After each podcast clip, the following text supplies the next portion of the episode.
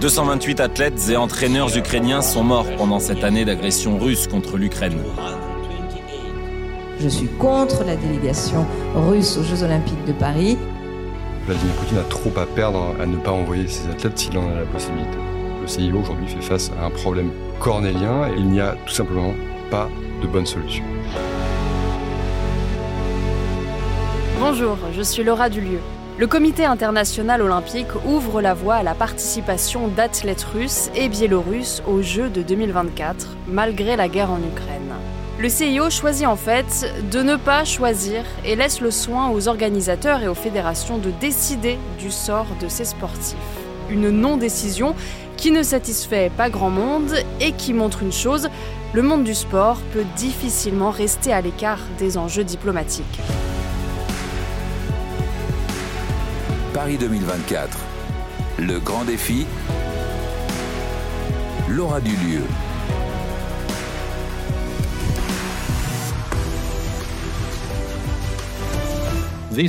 Cette réaction claire et forte à l'ingérence politique a été jugée nécessaire, car si les gouvernements pouvaient choisir quels athlètes peuvent participer à quelle compétition, ce serait la fin du sport mondial tel que nous le connaissons aujourd'hui.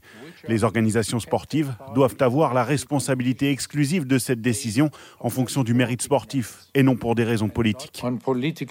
C'est ce qui s'appelle refiler la patate chaude. En laissant la possibilité aux fédérations internationales de laisser concourir des athlètes russes et biélorusses sous bannière neutre, le président du comité international olympique, Thomas Bach, évite certes une décision radicale, mais il provoque la colère de plusieurs nations, à commencer par l'Ukraine et son président Volodymyr Zelensky. La simple présence de représentants de l'État terroriste est une manifestation de violence et d'impunité. La Pologne, les Pays-Baltes ou encore la République tchèque soutiennent la position de l'Ukraine. L'Allemagne parle même de gifles pour les sportifs ukrainiens. Côté fédération sportive aussi, on est divisé. L'escrime a été la première à réintégrer les Russes et les Biélorusses. Les compétitions seront donc boycottées par les Ukrainiens.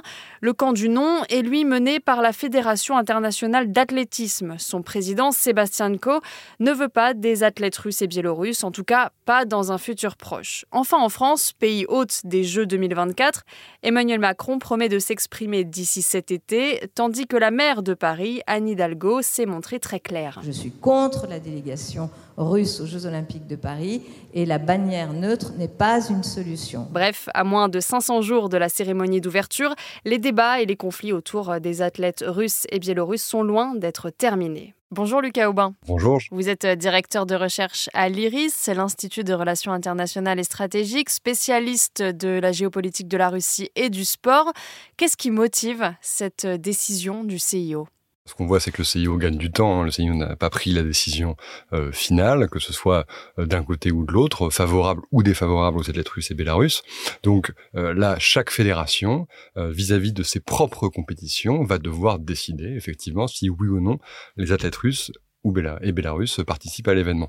Donc on va vraiment être au cas par cas, il va falloir s'attendre à de nombreux conflits politiques et euh, géopolitique justement dans les prochains mois, hein, jusqu'au JO probablement de, de, Paris 2024. En fait, on va avoir cette discussion qui va revenir, euh, sauf si bien sûr euh, une décision drastique était prise dans un sens comme dans l'autre. Mais il y a fort à parier pour que justement le CIO, comme les instances du sport français hein, par exemple, décident de gagner du temps jusqu'au dernier moment finalement. Le CIO affirme aussi, en plus de la bannière neutre, que pourront participer, donc sous bannière neutre, les athlètes et les membres d'équipes russes et biélorusses qui ne soutiennent pas activement euh, la guerre en Ukraine. Or, se prononcer contre la guerre euh, en Ukraine, en Russie, est illégal. Au mieux, on peut espérer le silence. En plus de ça, ce sera à chaque fédération de voir, d'identifier un peu euh, les athlètes. Est-ce que c'est vraiment faisable et applicable? Si on est tout à fait honnête, ça n'est pas possible, ça n'est pas applicable. Le CIO le sait aussi hein, pertinemment. Aujourd'hui, voilà, si vous vous prononcez contre la guerre, vous l'avez dit, euh, vous pouvez être puni d'une amende euh, au minimum et au maximum, vous pouvez prendre jusqu'à 15 années d'emprisonnement. De, Donc forcément, le danger, il est réel. Donc tout au mieux, vous pouvez être, euh, disons, euh, dépolitisé, c'est-à-dire vous pouvez ne pas vous exprimer sur la situation et euh, cela suffira. Par contre, se prononcer contre le régime de Vladimir Poutine et contre l'opération militaire spéciale, comme on l'appelle là-bas, euh, donc l'opération, la, guerre en Ukraine, ça paraît difficile. Comment les athlètes pourront prouver leur bonne foi aux autorités du CIO, aux organisateurs des JO de Paris 2024 je, pour le moment, on ne voit pas de quelle façon cela sera possiblement applicable en tout cas. Néanmoins, c'est une façon, encore une fois, à mon sens, pour le moment, de gagner du temps et de tester différentes possibilités. Et euh, le CIO n'a toujours pas rendu son verdict définitif, donc euh, wait and see. Le CIO, qui on l'a compris, euh, défend bec et ongle ce principe de neutralité du sport et de protection des, des athlètes avant tout. Est-ce que c'est vraiment possible? Et en particulier les Jeux olympiques, parce que c'est des compétitions vraiment de, pays, de nations, est-ce que ça peut être totalement détaché des enjeux diplomatiques. C'est parfaitement impossible. Et ce, depuis, euh, depuis l'origine. Hein. Euh, c'est ce qu'on appelle le, piège de Pierre de Coubertin. Le créateur euh, du CIO, le créateur des JO, c'est Pierre de Coubertin, donc ce noble baron français qui avait dans l'idée de reconstruire les Jeux olympiques antiques, mais à la sauce moderne. Hein. Et il avait effectivement, lui, cette idée. Il fallait absolument séparer le sport de la politique. Pour autant, les premiers JO modernes se sont tenus à Paris, justement, hein, en 1896, et c'est ce même baron, Pierre de Coubertin, qui a pris des décisions extrêmement politiques, à savoir interdire les femmes d'y participer, par exemple, interdire les colonies d'y participer aussi, parce que le sport était un vecteur d'émancipation trop important, et en autorisant principalement euh, des nations uniquement occidentales à participer justement à l'événement. Ce piège de Coubertin, c'est ça c'est dire que le sport est apolitique, mais prendre néanmoins des décisions euh, politiques. Le CIO s'est illustré hein, dans cette direction-là euh, le 24 février 2022, en fait. Il se disait apolitique la veille, et le lendemain, il a pris une position politique contre Vladimir Poutine. Alors que des conflits euh, sur la planète Terre, il y en a des dizaines. Il aurait pu se prononcer sur d'autres conflits, il ne l'a pas fait. Il a bien pris une décision politique à un instant T. Et aujourd'hui, il cherche justement à en revenir de cette décision et euh, à revenir au statut d'avant le 24 février. C'est ça, c'est est-ce que c'est pas la boîte de Pandore qui a un peu été ouverte? On voit poindre euh, peut-être l'aube d'un conflit à Taïwan. Est-ce que les mêmes questions vont se poser? Il y a des tas de nations où des, où des massacres se passent, où plein de choses sont très compliquées, pour autant les mêmes décisions ne sont pas prises.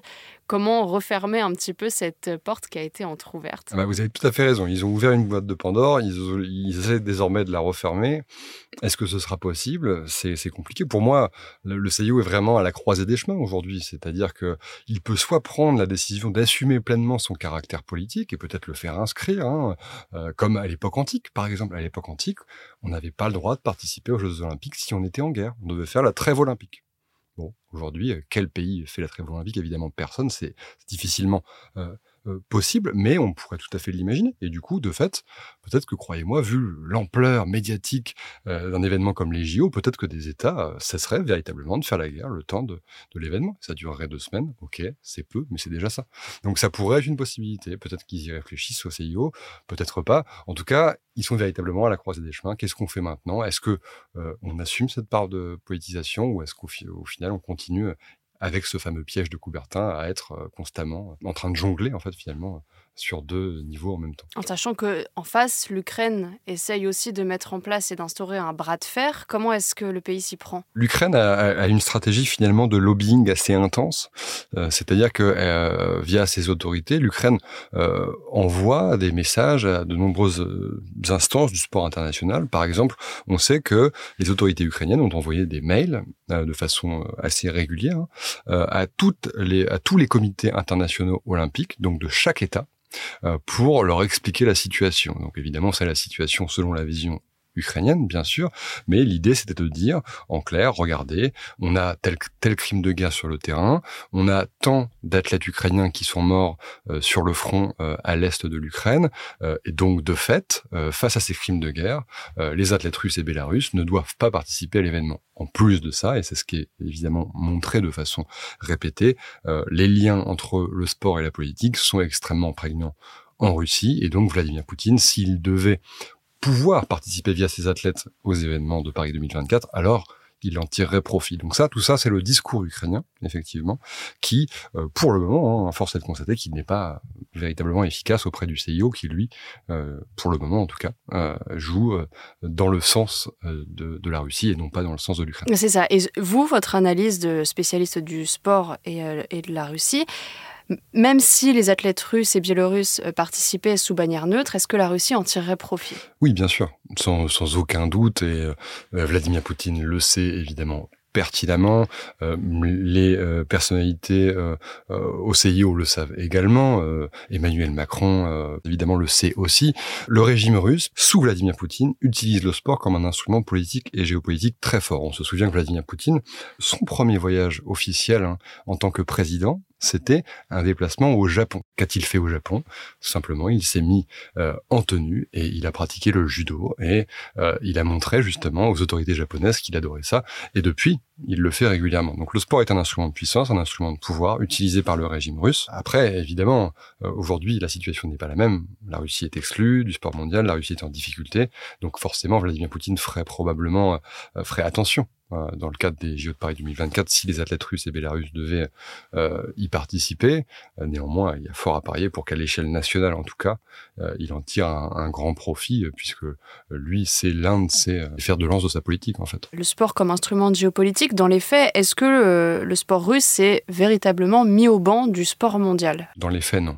Effectivement, dans les faits, non, vous avez tout à fait raison de poser la question. C'est-à-dire qu'il euh, y a eu une recommandation du CIO, hein, donc au lendemain du 24 février 2022, d'exclure la Russie, euh, les athlètes russes et bélarusses du sport mondial. C'était une recommandation, ce n'était pas un ordre. Et d'ailleurs, de toute façon, le CIO n'a pas ce pouvoir-là, en fait. Hein. Donc c'était à chaque fédération de décider si oui ou non les athlètes russes et bélarusses participaient. Donc on a vu des compétitions où ils participaient. Donc euh, dans le tennis, par exemple, beaucoup de, de tennisman et de tenniswoman russes continuent hein, de performer, et ce depuis le 24 février, en fait. Par contre, dans d'autres sports, notamment dans le football, par exemple, là, on a beaucoup plus de, difficultés. Hein. Effectivement, euh, les footballeurs euh, russes euh, ne participent plus aux grandes compétitions internationales via leur équipe nationale, etc., etc. Donc, c'est vraiment à chaque fois au cas par cas.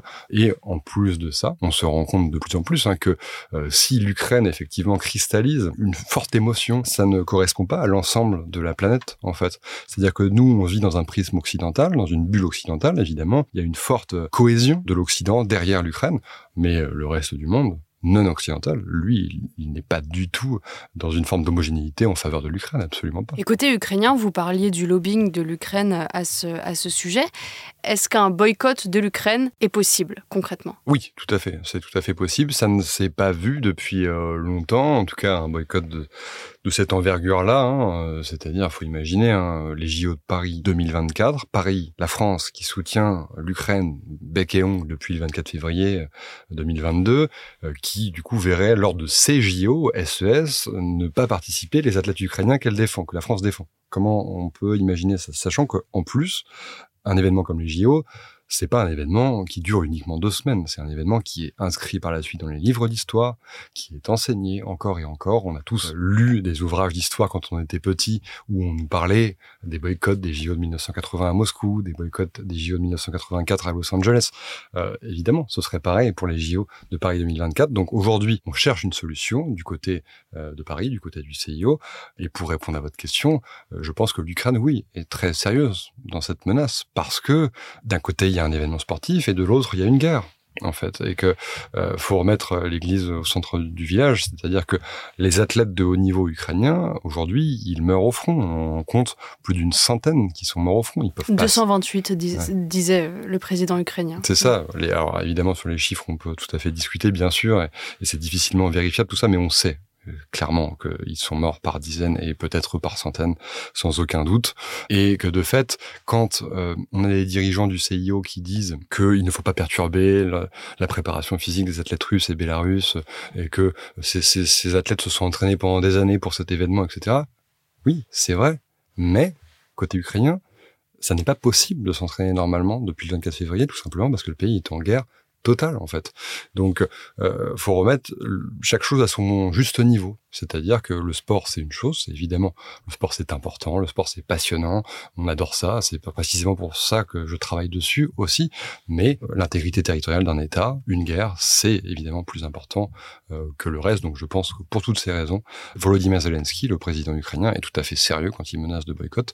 Et euh, euh, si ça ne s'est pas vu de façon importante depuis 1984, finalement, et les JO de Los Angeles, ça ne signifie pas pour autant que ça ne pourrait pas se reproduire dans un futur proche. De la même manière que la menace de boycott de Volodymyr Zelensky est sérieuse, est-ce que Vladimir Poutine peut effectivement refuser d'envoyer ses athlètes sous bannière neutre? Vladimir Poutine, non. Pour le moment, on est dans une, une guerre des mots. Vladimir Poutine a trop à perdre à ne pas envoyer ses athlètes s'il en a la possibilité. Et surtout, il a trop à gagner à les envoyer, justement. Ça serait une victoire politique, même s'il ne le présentera jamais comme ça, hein, forcément, mais ce serait une victoire politique pour lui parce que ça lui permettra de, de mettre le pied dans la porte, en fait, de la réintégration de la Russie dans le concert des nations. Alors, on en est évidemment euh, très loin, mais ce serait un premier pas. Il faut bien se rendre compte que si le sport est l'un des premiers vecteurs pour faire pression contre un État en cas de guerre, comme ça a été le cas au lendemain du 24 février, le sport, c'est aussi une des premières passerelles entre les nations pour reconstruire un monde géopolitique, disons, plutôt vivable, entre guillemets, en tout cas selon euh, Vladimir Poutine, évidemment. Et je ne pense pas qu'il prendrait le risque de se priver de cette euh, possibilité, justement, de mettre le pied dans la porte. Et vous? Vous faites euh, quel pari sur la décision de Paris 2024 et, et, des fédérations? C'est la question à un milliard de roubles. Si on prend tous les éléments en compte, il n'y a tout simplement pas de bonne solution.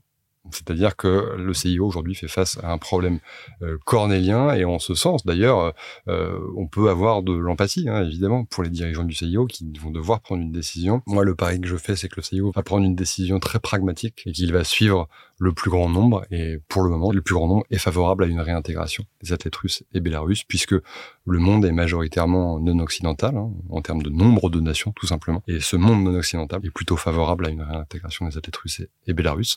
C'est le pari que je fais, même si évidemment, gardez ça enregistré s'il vous plaît, euh, ça n'est pas du tout une parole définitive et je pense que bien malin celui qui sait exactement ce qui se passera d'ici là. Et il reste une bonne année avant qu'on en ait une idée. Merci beaucoup Lucas Aubin. Merci à vous.